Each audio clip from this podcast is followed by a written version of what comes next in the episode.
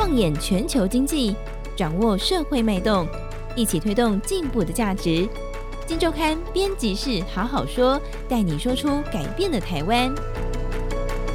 各位听众朋友们，大家好，我是金周刊的总编辑杨少华。欢迎收听我们这个星期的编辑室好好说。今天我们来看《金周刊》最新一期的封面故事，这是第一千四百一十二期啊。我们去看了一家重要企业的它的一个供应链的一个聚落啊，可以这样讲，供应链的重镇啊。这个供应链扶植了这样一个，那、我们在标题上说它是独角魔兽，它是一只独角兽。你为什么要认识它？它的估值已经到了两兆台币了，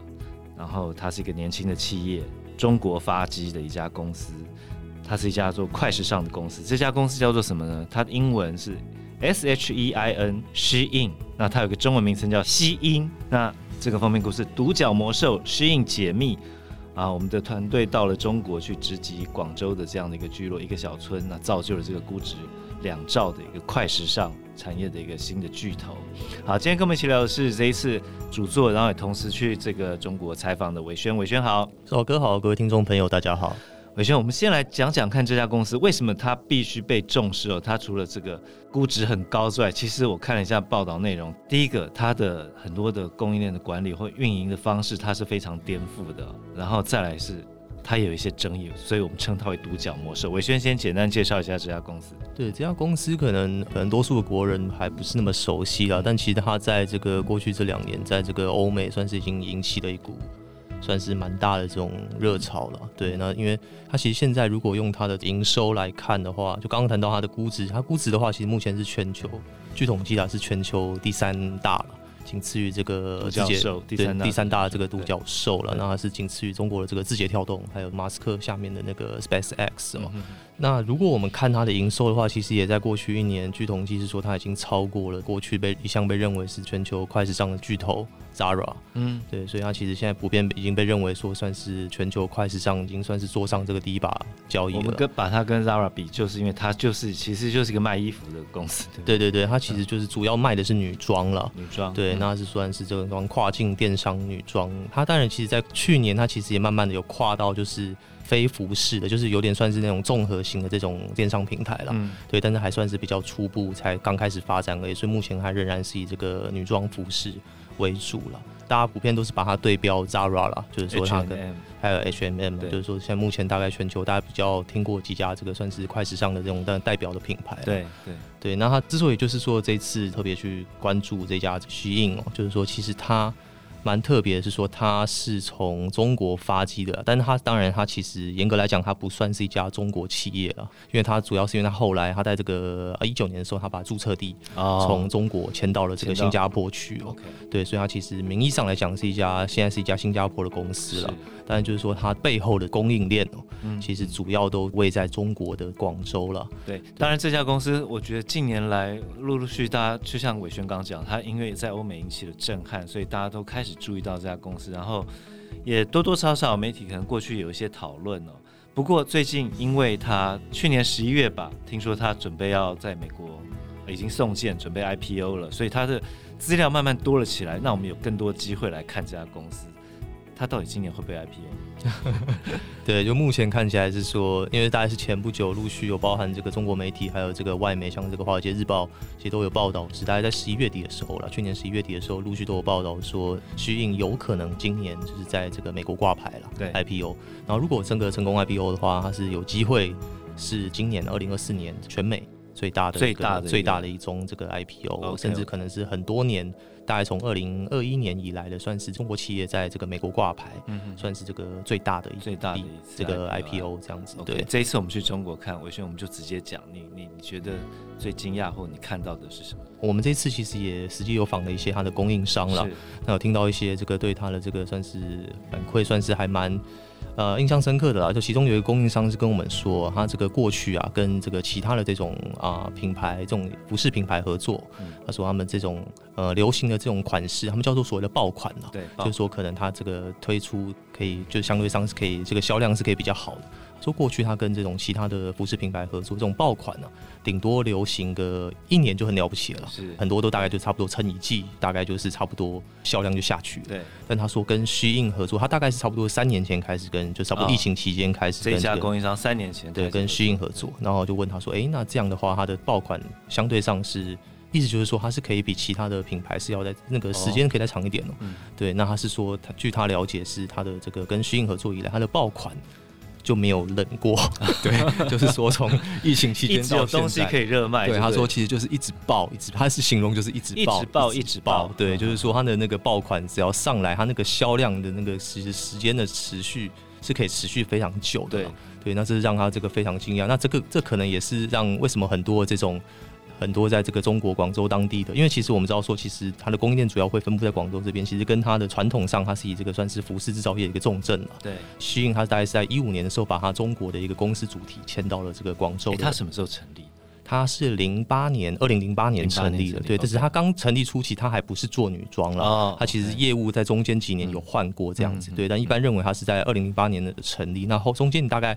品牌名称有改改了几次了，对，它大概是在到呃一二年之后，它的这个 SHEIN 这个名称大概才定下来这样子。OK，对对对。那从一五年的时候，他把这个公司从南京了，从南京迁到广州这边了。那其实也是为了配合他刚谈到这个，因为这个相关的一些故事，进军女装业了。对对对。那其实它的一个跟呃我们刚刚谈到说，国际上它对标 Zara、H&M，但是它跟这个 Zara 这些快时尚品牌，其实一个算是很大的一个不同点是说。过去我们谈 Zara 是说它会快，是因为说它可以一次它可以比较生产的量，它可以比较小件，然后它可以去。我们呃有一个专业的称号叫所谓的柔性供应链呢，嗯、就是说它可以依据这个呃生产的量，然后去先去测试市场反应，对，然后看市场反应怎么样，它再回头去要求供应链增加产量。OK，对，那过去 Zara 是算是开这个先河了，据说它可以一次把这个生产量压缩到五百件左右，它可以一次先生产。一些实体它的一个实体店去，然后先测试初步的一个销量，然后看这个反馈怎么样，它在这回头要求决定哪一款来做大量生产。对对对，那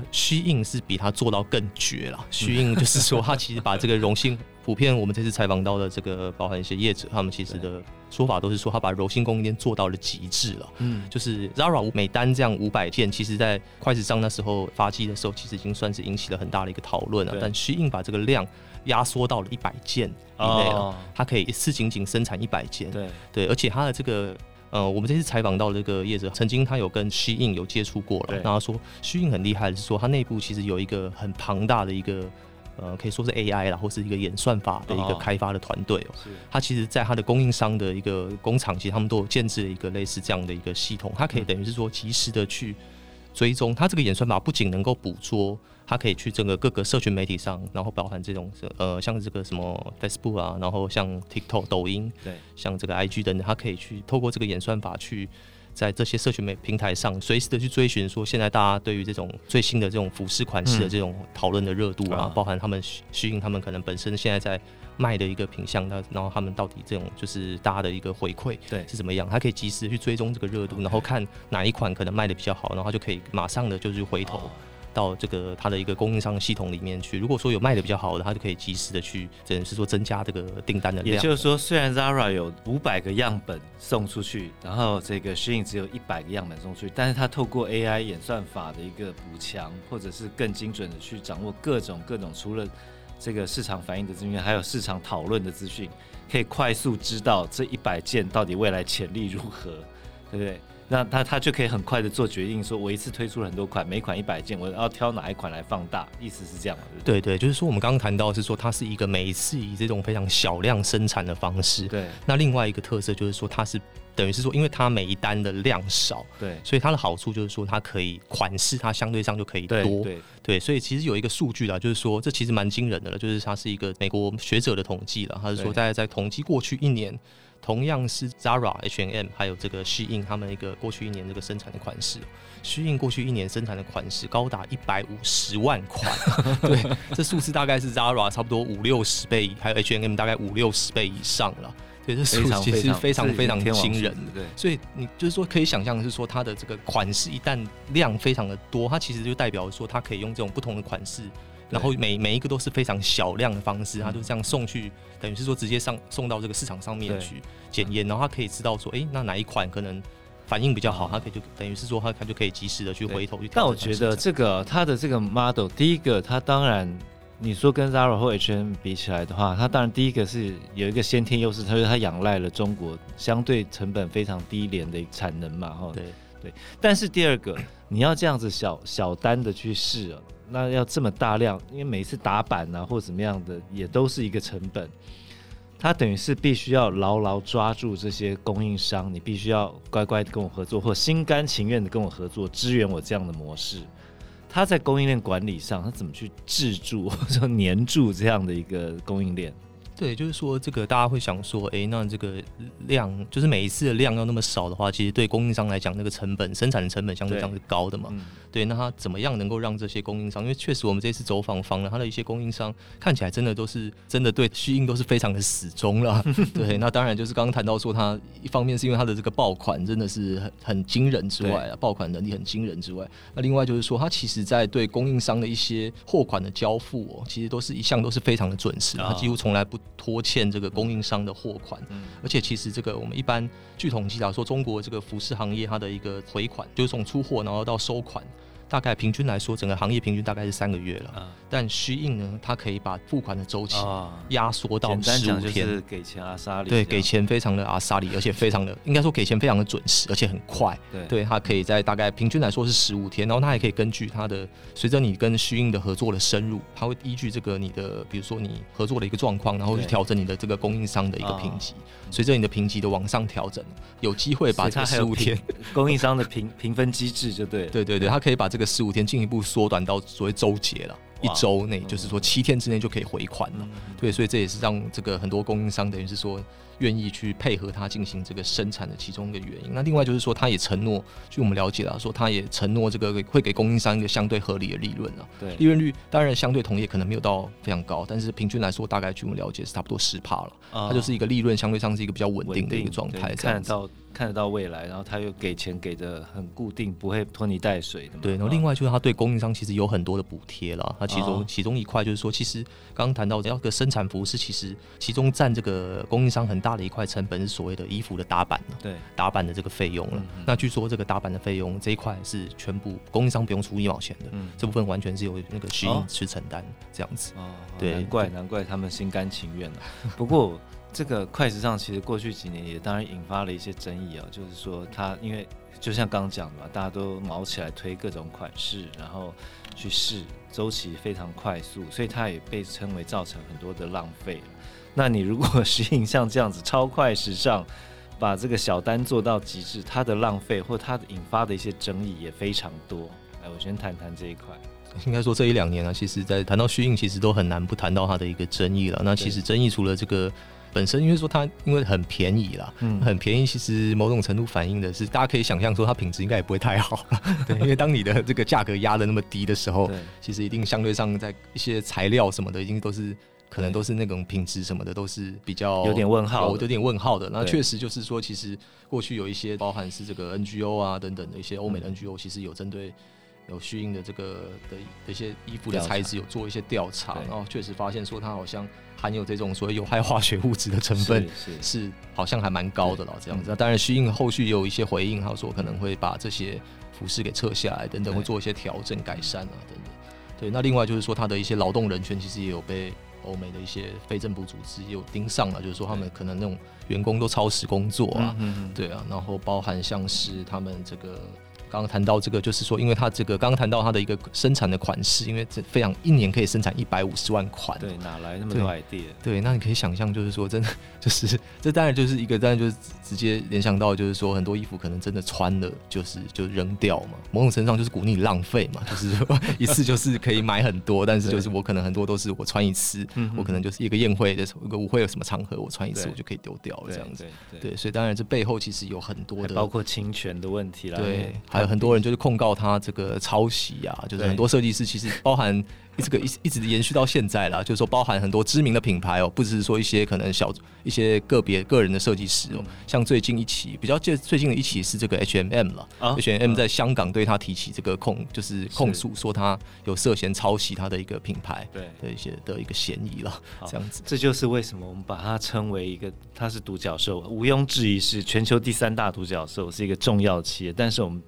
特别强调这是一只独角魔兽，那当然魔有两个解释啊，呃，一个是它的这个营运的这个 idea 或者说管理方式，其实真的某种程度让我们觉得有点颠覆啊，善用了一个中国廉价劳力的这样的一个优势，并且把所有的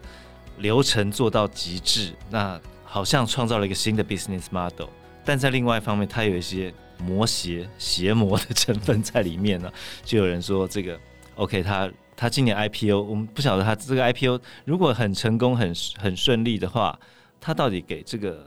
我们整个的市场或这个世界带来什么样的启示呢？第一个，他可能让大家看到经济的世界永远有新的模式可以可以出来，你永远可以创造出更有效率的一个方法。我们可以向他来思考，从他这边得到这样些。但另外一边，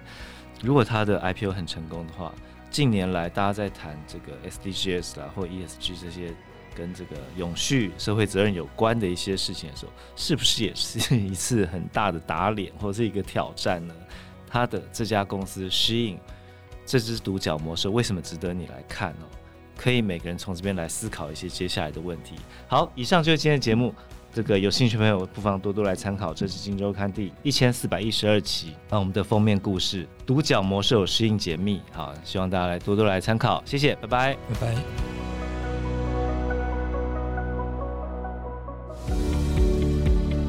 听完 Podcast 节目，有好多话想分享，想要提问却无处可去吗？别烦恼了，现在只要点击资讯栏下方的 Discord 社群平台连接，输入昵称就可以立刻问问题，与主持人互动哦。让我们一起在学习的路上不孤单，等你来加入。